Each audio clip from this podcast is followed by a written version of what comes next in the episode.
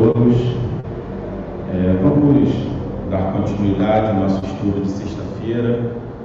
É, Para quem tem acompanhado já, acho que desde o início do ano, nós temos falado sobre a palavra do Senhor. Começamos ali em Gênesis, seguindo toda a trajetória ali dos patriarcas, chegamos até o Egito, fizemos todo o percurso também pelo Egito, saímos do Egito, andamos pelo pelo deserto. Depois de andarmos pelo deserto, vimos ali a morte de Moisés, a morte de Arão e Moisés passando ali o bastão para Josué. E nós começamos também a estudar sobre, sobre Josué nesse percurso. É, falamos um pouco sobre as muralhas de Jericó, falamos sobre Ai, falamos sobre algumas vitórias que Josué teve. E nós estamos praticamente terminando o livro de Josué. E chega a dar uma certa tristeza porque Josué é um dos livros que eu mais gosto, é, porque mostra ali as vitórias que o Senhor deu ao povo de Israel. E nós estamos chegando, estamos chegando, findando ali o livro de Josué.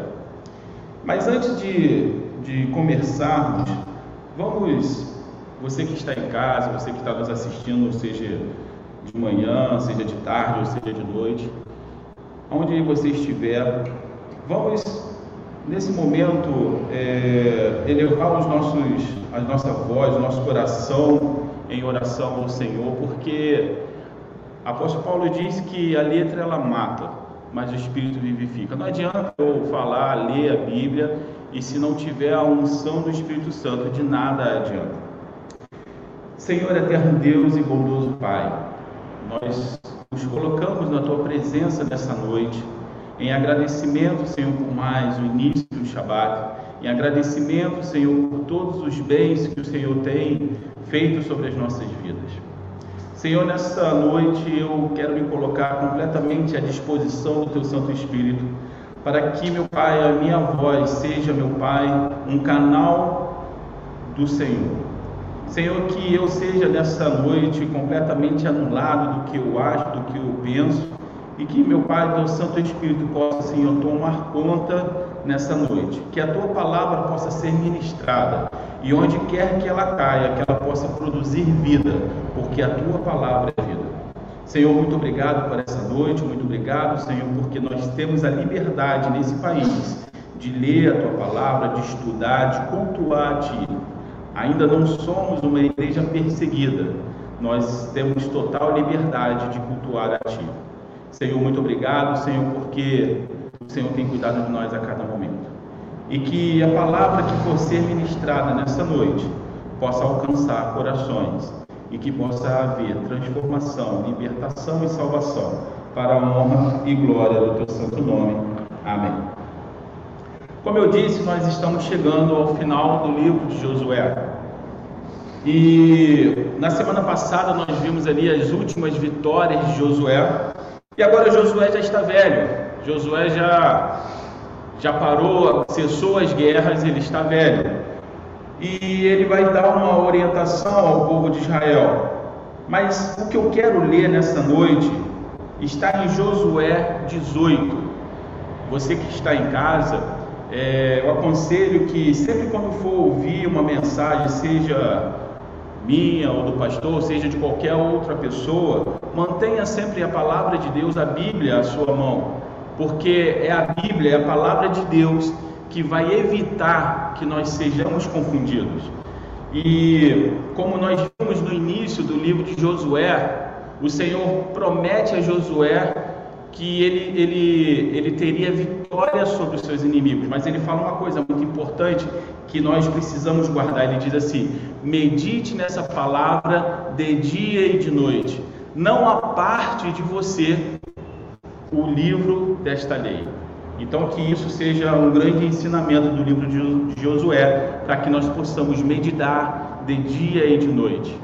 O pastor Luiz falou uma coisa na semana passada que eu achei muito interessante era algo que eu falava há muito tempo e, e ele também falou, eu achei interessante. Ele falou assim: tudo que eu estou pregando, você não precisa acreditar no que eu estou falando, mas peça que a, para que o Espírito testifique, mas também examine as Escrituras. Então nós precisamos examinar as Escrituras para que nós não sejamos enganados. Então nós, nessa noite nós vamos abrir no livro de Josué, capítulo 18, versículo 1. Josué, capítulo 18, versículo 1 diz assim: e toda a congregação dos filhos de Israel se reuniram em Siló e ali armaram a tenda da congregação, depois que a terra lhe foi sujeita. E dentre os filhos de Israel ficaram sete tribos que ainda não tinham repartido a sua herança. E disse Josué aos filhos de Israel: Até quando sereis negligentes enxergares para possuir a terra que o Senhor, Deus dos vossos pais, vos deu? De cada tribo escolhei vós três homens, para que os envie a eles. Se levantem e percorram a terra, e demarquem segundo as suas heranças, e voltem a mim. E dividá-lo-ei em sete partes. Judá ficará no seu termo para o sul, e a casa de José ficará no seu termo para o norte. Até aqui, por enquanto, nós vamos parar até o versículo 5. Mas uma coisa que eu que gostaria de chamar a atenção é o primeiro versículo. E toda a congregação dos filhos de Israel se reuniram em Siló e ali armaram a tenda da congregação. Um princípio valioso que nós aprendemos quando nós estamos examinando a palavra de Deus é que nada está aleatório. Quando Josué escolhe Siló para ali armar a tenda da congregação, eu gostaria de é, falar um pouquinho sobre isso, só para que a gente possa se situar no que eu quero explicar. Quando ele fala armar a tenda da congregação, até então os filhos de Israel eles adoravam o Senhor ainda em tabernáculo. O, a, a arca ela era, ela ficava ainda no tabernáculo, não existia um templo. E todas as vezes que Israel parava em determinado local, principalmente no deserto, o Senhor ordenava que seja montado ali a tenda da congregação. Era onde é, o sacerdote entrava, era onde o Senhor falava, era onde o Senhor é, é, se manifestava. E quando eles chegam em Siló, eles constroem, eles armam ali, porque até então é tudo tendas, não tem nada, é, não é, é tudo uma armação móvel. E ali eles armam a tenda da congregação. É importante frisar que o templo ele só vai ser construído muitos anos mais tarde pelo filho do rei Davi, ou seja, por Salomão. É em Salomão que vai ser construído o templo, aonde a arca vai ficar, o Santo dos Santos. É uma réplica, mais ou menos, do que era o tabernáculo. Só que o templo ele se torna um, um prédio, uma estrutura que agora não é mais móvel, ela, ela é fixa. Isso nasce no coração do rei Davi, uma vez que ele está no seu palácio, desfrutando da, da, da, de todo o conforto no palácio, e ele olha para a tenda e fala assim: Olha, como posso eu estar no meu palácio, onde tudo é, do bom e do melhor, e, e o Senhor, a, a arca do Senhor está numa tenda. Então ele tem no coração dele de construir um templo.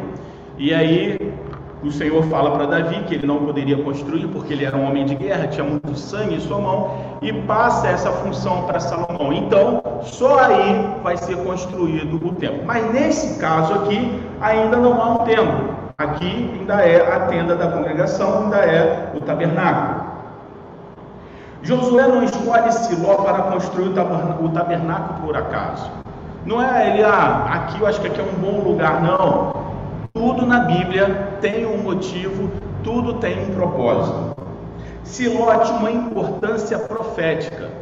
Siló, esse local, tinha uma importância profética. E estar em Siló era um cumprimento de uma profecia. Mas que profecia é essa? Para alguns, talvez, Siló vai aparecer pela primeira vez no livro de Josué. Para alguns, Siló vai aparecer pela primeira vez no livro de Josué. Mas se nós olharmos, não é a primeira vez que Siló aparece. Siló, na verdade, vai aparecer antes disso. E antes disso, ele vai aparecer em Gênesis 49, 10. Se você quiser abrir, Gênesis 49, 10.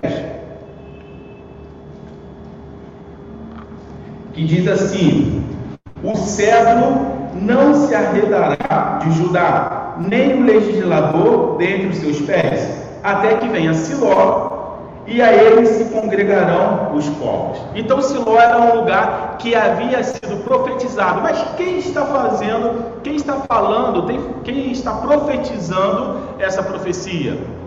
Ninguém mais do que Jacó. Jacó, no momento que está em Canaã, não, ele não estava em Canaã, ele estava onde? Lá no Egito. Lembra que José é mandado para o Egito? Nós fizemos todo esse percurso pela história, todo esse percurso bíblico.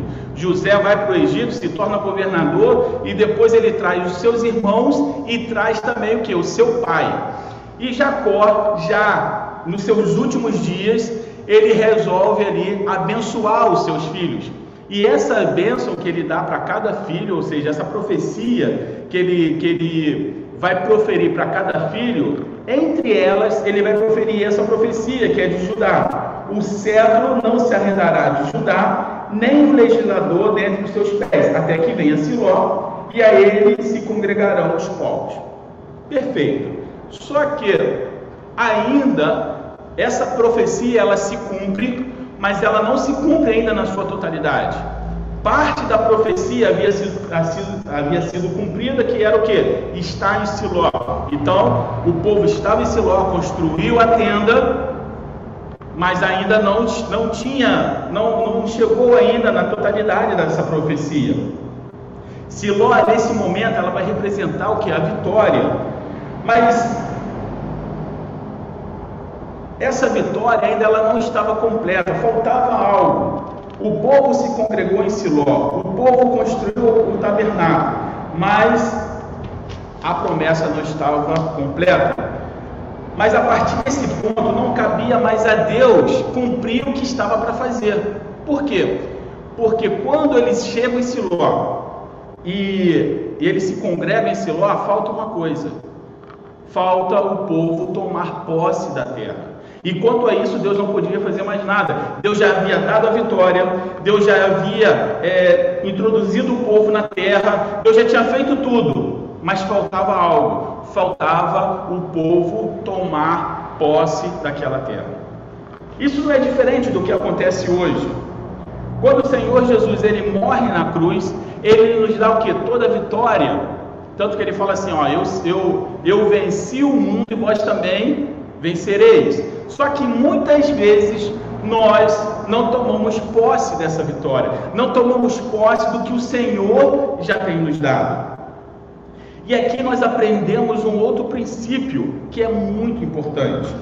Tomar posse da salvação, tomar posse das promessas, não pode ser para aqueles que não querem um relacionamento com Deus. Vou repetir para que nós possamos tomar posse da salvação, tomar posse das promessas, não vai acontecer se não houver um relacionamento com Deus. Trazendo isso para os dias atuais, nós percebemos que a igreja contemporânea, ela não quer uma aliança com Deus, ela quer um contrato. Percebe a diferença? Uma aliança é algo que não se quebra, ela vai durar eternamente, mas um contrato não. O contrato ele tem o que? Ele tem por finalidade ser quebrado. E tem as cláusulas lá da forma como você pode fazer para quebrar o contrato. Eu não quero mais seguir dessa forma. Quando eu fiz o contrato era de uma forma, meu pensamento era de uma forma, mas agora eu já mudei de ideia, não é mais isso que eu quero, eu quero quebrar esse contrato. A igreja contemporânea, ela não tem feito uma aliança com o Senhor, tem feito um contrato. A igreja contemporânea, ela não quer um compromisso com Deus, ela quer usar, ela quer fazer, é, receber as bênçãos, mas compromisso. Se você que está me ouvindo nessa noite, pare e pense exatamente: será que isso é o que está acontecendo na minha vida? Será que eu não quero compromisso com Deus, mas eu quero ser abençoado? Porque a igreja moderna, ela não quer dedicação, mas ela quer sucesso. E vou te falar, e quando não acontece o sucesso, ainda fica frustrado. Por quê? Não, mas eu, eu, eu tinha que fazer sucesso, eu não fiz, mas não. Não há, não há ali a dedicação, mas ela quer o sucesso. A igreja moderna, ela não quer devoção, ela não quer uma devoção a Deus, mas ela quer ser abençoada. Hoje eu estou com um problema, então eu vou na igreja, eu vou pedir para o pastor ore por mim, que eu preciso receber uma bênção. Amém. Recebeu uma bênção, o que, que acontece? Fui embora. Quando eu tiver um outro problema, eu volto e busco o Senhor. E nesse contexto, Deus, ele tem que ser o quê? Apenas útil. Ele não precisa ser bom e nem precisa ser relacional. Mas ele precisa, mas eu preciso de um Deus que resolva os meus problemas. Preste atenção se não foi mais ou menos o que aconteceu, que provavelmente estava para acontecer ali com Israel. Israel recebeu todas as bênçãos, teve a vitória, recebeu tudo, chegou em Siló, construiu e parou. Mas era necessário tomar posse. Mas tomar posse quer dizer relacionamento, quer dizer saber intimamente o que Deus quer da nossa vida. Lembra quando ele, ele conversa com, com Abraão e ele chama Abraão de amigo? Porque Deus tinha um relacionamento com Abraão e Abraão, por sua vez, tinha um relacionamento com Deus. Não era algo, é, não era um contrato, não era apenas, é, no, não faltou devoção, não, não faltou é, compromisso. E muitas vezes nós vemos isso acontecer. E nesse, nesse contexto, se Deus não for um Deus que resolve os meus problemas, para que ele serve? E eu vou te falar, eu ouvi isso claramente e uma vez aqui, reunido aqui com o pessoal da Segunda Viva, e aí um, um determinado rapaz, ele me procurou uma certa vez, falou assim, ó oh, pastor, eu eu decidi que agora eu vou, vou seguir, vou seguir, vou seguir a Deus, larguei a bebida, larguei, larguei as drogas e eu quero seguir isso aí. Eu falei assim, amém. Fiquei muito feliz. Mas algum tempo depois ele me procurou e falou assim: Olha, eu estou muito decepcionado com o que está acontecendo na minha vida. Eu larguei a bebida, eu, eu, eu larguei as drogas, eu estou tentando fazer tudo certo, mas Deus não me abençoa. Eu quero sair da rua e Deus não me abençoa. Mas como é então que, eu, que Deus é esse que não me abençoa? Eu estou tentando fazer tudo certo eu não recebo uma bênção. É exatamente isso. Deus, ele precisa ser um Deus que resolve meus problemas. Se ele não resolveu meus problemas, para que serve Deus? Infelizmente, é esse é o evangelho que tem sido pregado. Esse é o evangelho de custo-benefício. Eu faço algo e recebo em troca. Quando na verdade não é isso que Deus quer das nossas vidas. A igreja tem sido vista em muitos contextos como um lugar que presta serviço religioso, irmão. É um lugar que presta serviço religioso. E isso ficou bem claro para todo mundo, principalmente nessa epidemia. Principalmente quando o, se não me engano, foi até o presidente falou assim: ah, é necessário que as igrejas abram para que as pessoas possam ir lá orar. Ou seja, a, a igreja, o, o, o, templo virou um lugar que presta o que? Serviços religiosos. Não precisa ser uma comunidade que, que desenvolva relacionamento ela só precisa ser uma comunidade que presta serviço religioso, que me faz paz, que me traz que eu seja abençoado. E isso é muito interessante porque muitas pessoas elas tomam a decisão de sair da igreja. E aí quando chega lá, no, lá onde ele foi, pra, seja lá para onde tenha ido, chega lá, as coisas começam a dar erradas. E ela começa a pensar, olha, eu preciso voltar para a igreja. Porque quando eu estava na igreja, eu estava sendo abençoado. Agora eu não estou na igreja, cara, as coisas não estão acontecendo da forma como deveria acontecer. Ou seja, a igreja fica sendo um lugar, um referencial apenas para que eu seja abençoado. Eu não preciso ter um relacionamento com Deus. Eu só preciso estar no lugar aonde eu vou ser o que? Abençoado. Nesse sentido, nesse contexto, nós, nós percebemos que muitas vezes nós temos perdido o sistema relacional da fé. Nós temos perdido o que, que é realmente ter um relacionamento com Deus. Preste atenção numa coisa. Quando Deus ele cria o homem, Ele não cria um homem para mostrar o seu poder. Ele cria um ser, a sua imagem e semelhança, para que tenha o que? Relacionamento. Existe um pastor que, que fala um, uma frase que eu acho fantástica. Ele diz assim: Deus não quer ser reconhecido no seu poder, ele quer ser conhecido no seu relacionamento. Preste atenção, Deus não precisa provar para mim ou para você que ele tem poder. Ele não é um homem que é, tem ali a sua insegurança e ele, ele tem a necessidade de mostrar que ele é poderoso. Ele não precisa, mas ele quer o que? Ele quer ser conhecido, ele quer um relacionamento. E quando nós perdemos esse sentido do relacionamento de fé, quando nós perdemos esse, essa, esse, essa, esse relacionamento de fé, nós acabamos nos pautando o que? Pelo mínimo. Que, que eu posso fazer de mínimo para que Deus me abençoe? Mas preste atenção: quem ama não se pauta pelo mínimo. Vou repetir: quem ama não se pauta pelo mínimo. Vivemos um evangelho onde o sentido relacional da fé foi perdido e no lugar desse relacionamento criamos uma relação técnica com Deus. Preste atenção se isso não é verdade. Nós muitas vezes temos perdido esse sistema relacional da fé e aí nós temos criado uma relação técnica com Deus.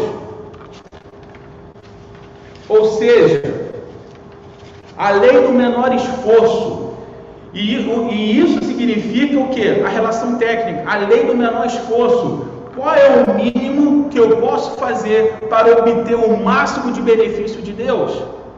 Foi mais ou menos o que aconteceu aqui com Israel. Provavelmente aqueles homens sabiam da profecia. Nós estamos aonde? Estamos em Siló. O que, que vai agradar a Deus?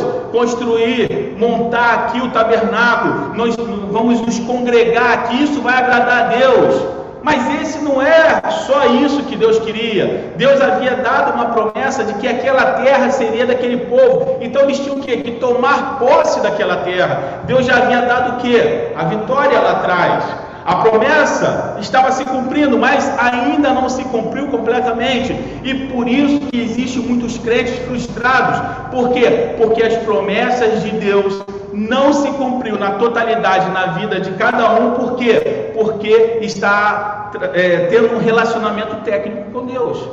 E quando nós temos esse relacionamento técnico com Deus, onde o mínimo que eu vou fazer vai me dar o máximo de benefício, não funciona.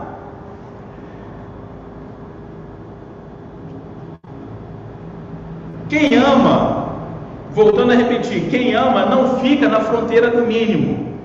Eu posso ter, preste atenção, eu posso até ter uma relação técnica com o meu advogado. Eu chego para o advogado e falo assim: olha, quando, qual é o mínimo que você pode fazer para pegar essa causa que eu preciso colocar na justiça? Então eu posso ter uma relação técnica com o meu advogado. Eu posso ter uma relação técnica com o médico. Olha só, eu preciso fazer tal operação, mas qual é o mínimo? Quanto, qual o mínimo que eu posso pagar para que você faça essa operação? Então eu posso estabelecer uma relação técnica, mas eu não posso estabelecer uma relação técnica com a minha esposa. Eu não posso chegar para minha esposa e falar assim: qual é o mínimo que eu posso fazer para que você se torne a mulher, a esposa dos meus sonhos? Não funciona. Da mesma forma, eu não posso estabelecer uma relação técnica com meu filho. Qual é o mínimo de atenção que eu posso te dar? Qual é o mínimo de carinho que eu posso te dar para que você seja um filho exemplar, para que você seja um filho 10? Não dá. E sendo assim, eu não posso estabelecer uma relação técnica com Deus.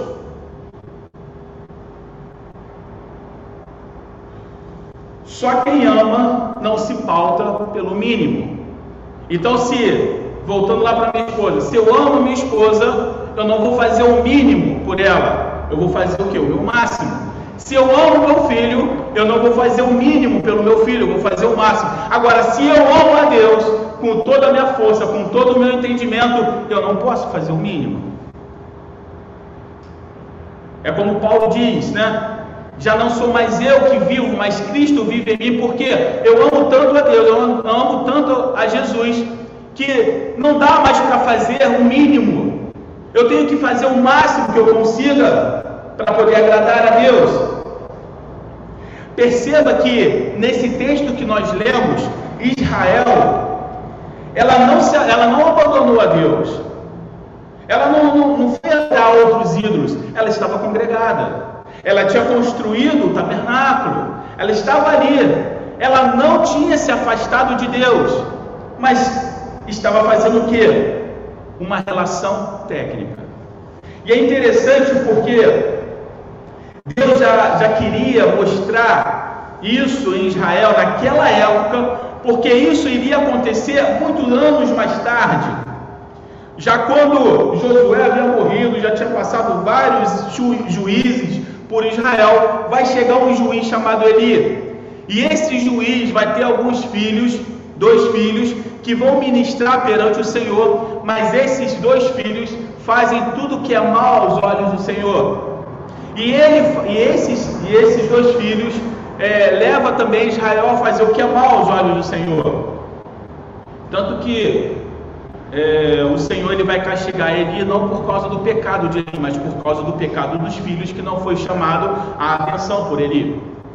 Mas esse é um outro ponto. O ponto que eu quero chegar é que quando Israel vai sair à guerra contra os filisteus, os dois filhos de Eli, todo errado, fazendo o que era mal aos olhos do Senhor, o povo de Israel também entrando pelo mesmo caminho, mas eles levam uma coisa: levam o que?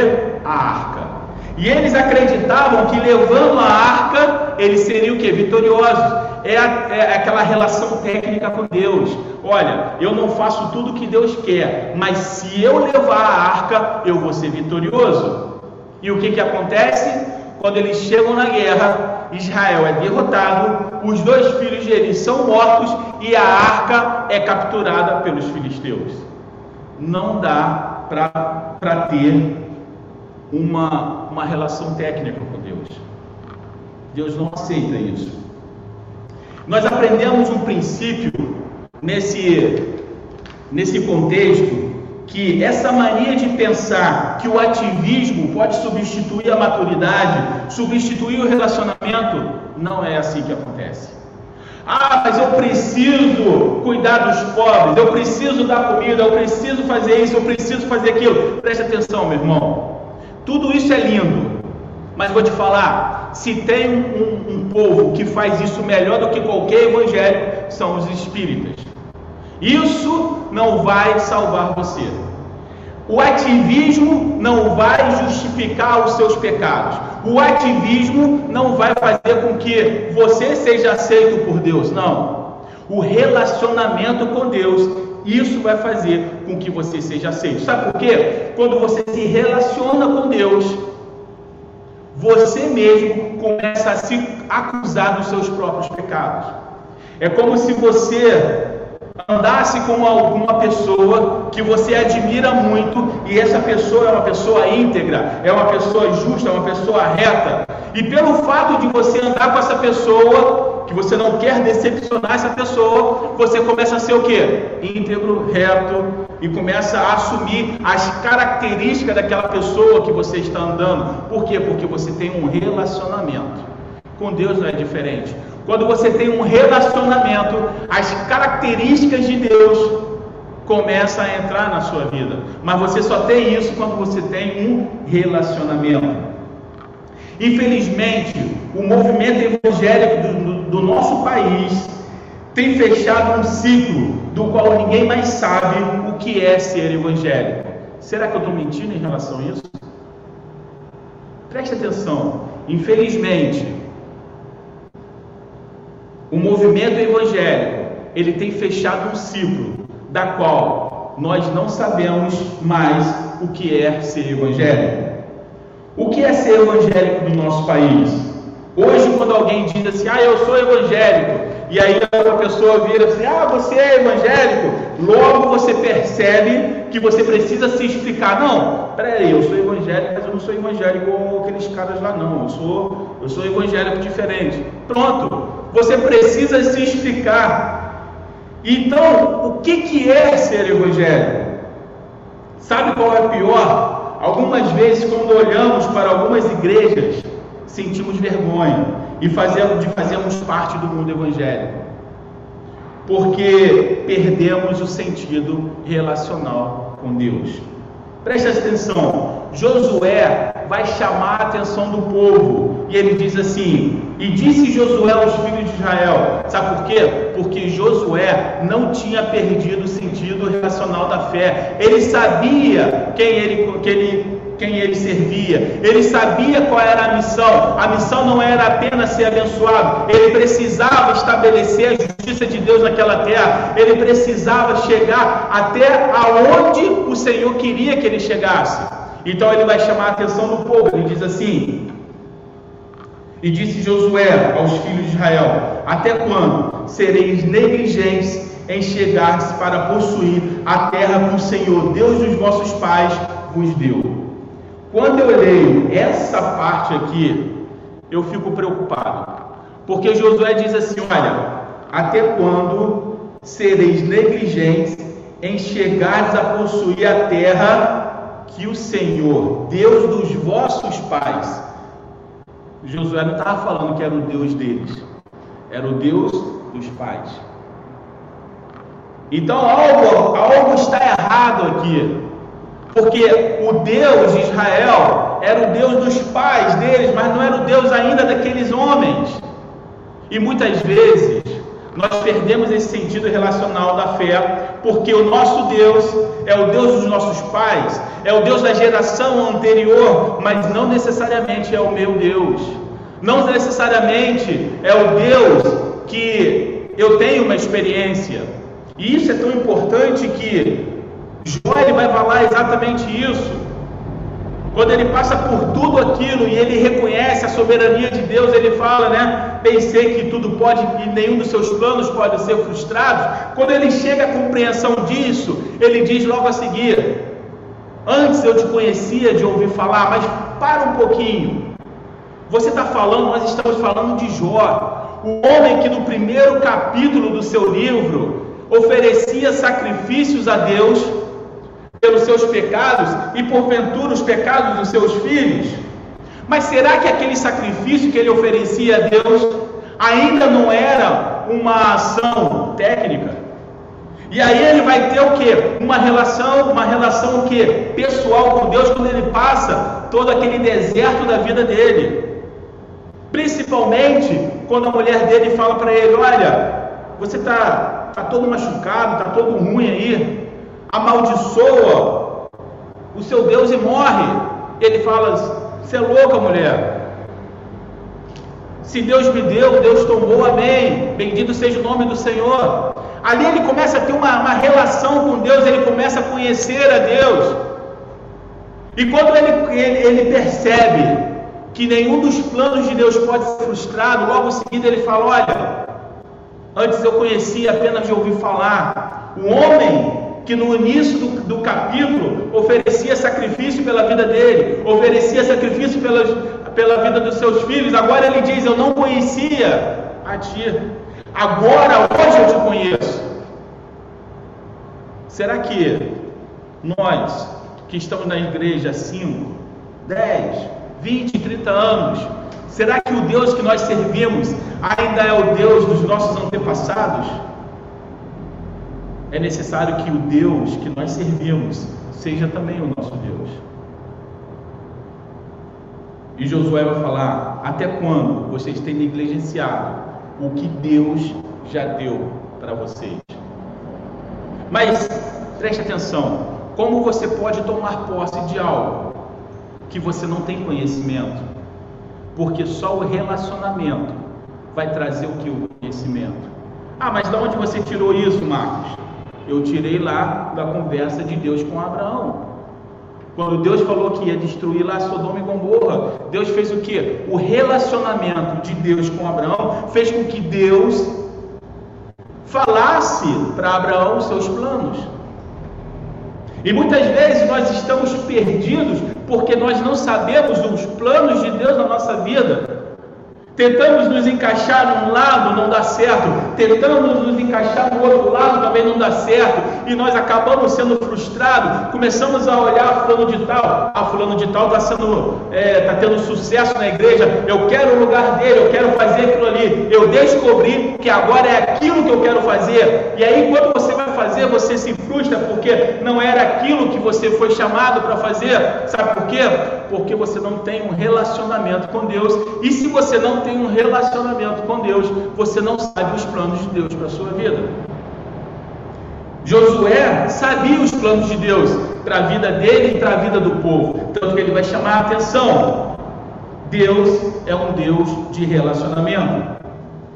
E aí vem uma grande pergunta: como nós hoje podemos ser uma igreja contemporânea e fiel?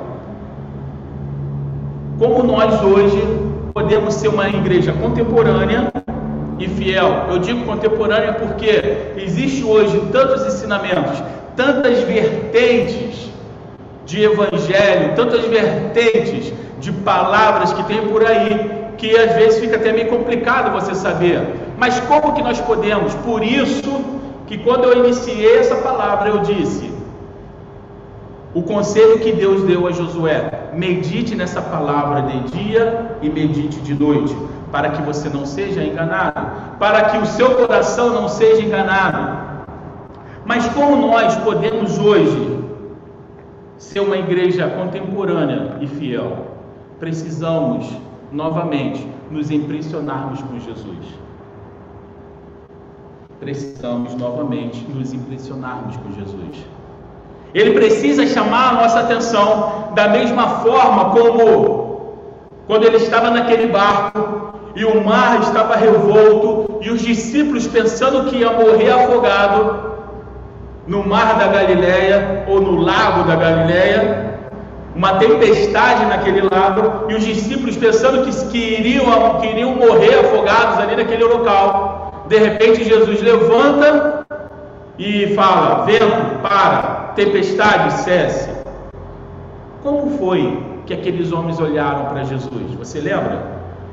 Sabe como que eles olharam? Ficaram sem palavras. Ficaram completamente impressionados com Jesus. Nós precisamos realmente nos impressionarmos com Jesus. Porque aqueles homens, quando ficaram impressionados, eles falaram assim: Quem é esse homem que até o mar e a tempestade lhe obedecem? Talvez seja isso que está faltando. Quem é o nosso Deus que até o mar e a tempestade lhe obedecem? Precisamos reavaliar o nosso chamado. Nós somos chamados para ser discípulos de Jesus. Precisamos reavaliar o nosso chamado. E como que você reavalia o seu chamado? Não tem como você fazer isso se você não tiver uma experiência, se você não tiver um relacionamento com o Senhor, para que Ele fale quais são os planos dele para a sua vida. Muitas vezes nós ficamos frustrados porque nós não sabemos qual é o nosso lugar no reino de Deus. E quando isso acontece, isso quer dizer que nós não temos o relacionamento que deveríamos ter. Porque quando você tem um relacionamento com Deus, Ele te fala os planos que Ele tem na sua vida. Ah, mas será que isso é forçação de barra? Não, não é. Quando Deus teve um relacionamento com Abraão, Ele falou quais eram os planos dele para Abraão. Quando Deus teve um relacionamento com Jacó, Ele falou para Jacó quais eram os seus planos. Quando Deus teve um relacionamento com Moisés, Deus falou quais eram os planos. Quando Deus teve um relacionamento com Josué, Deus falou quais são os seus planos. Quando Deus teve um relacionamento com Samuel, Deus falou quais eram os seus planos. Quando teve um relacionamento com Davi, falou quais os planos. E por que, que não fala comigo, com você? Talvez porque nós ainda não temos o relacionamento que precisamos ter porque talvez nós ainda estamos tendo um relacionamento técnico com o Senhor. A lei do menor esforço. Qual é o mínimo que eu posso fazer para que eu possa ser abençoado? Quais são os passos que eu posso dar sete passos para, para a vitória, sete passos para a bênção, sete passos para isso. Qual é a técnica que eu vou usar para que o Senhor possa me abençoar? Não existe técnica, existe relacionamento. Josué sabia qual era o relacionamento, sabia quais eram os planos de Deus, porque ele tinha um relacionamento. E nós precisamos ter um relacionamento. Precisamos novamente nos impressionarmos com Jesus. Precisamos novamente estar aberto para o que o Senhor possa, pode, pode fazer na minha e na sua vida. E aí, quando nós tivermos um relacionamento, o Senhor vai se revelar e você vai saber qual é o seu lugar no reino de Deus. E você vai saber o que, que é, qual é o poder do Evangelho. Jesus ele é o caminho, mas ele não é apenas uma ponte para se chegar ao Pai. Ele não é um fim, um propósito para o fim, não. Jesus ele, ele é o alfa e o ômega. Tudo começa nele e tudo termina nele. Nós precisamos ter um relacionamento com o Senhor para que a, a vontade dele possa ser estabelecida na minha e na sua vida. E sabe o que a palavra de Deus diz sobre a vontade do Senhor? A vontade do Senhor ela é boa, ela é perfeita e ela é agradável. Em outra parte, o Senhor fala assim: Olha, vocês não sabem o que eu tenho, o que eu penso a respeito de vocês. Sabe por quê? Porque vocês estão tendo uma relação técnica comigo. Mas se vocês tivessem um relacionamento comigo, vocês saberiam que o que eu penso em relação a vocês é pensamento de vida e não de morte. É o pensamento de abençoar e não de amaldiçoar. É o pensamento de fazer você próspero. Mas quando eu falo próspero, não é que você vai ter dinheiro, não, meu irmão.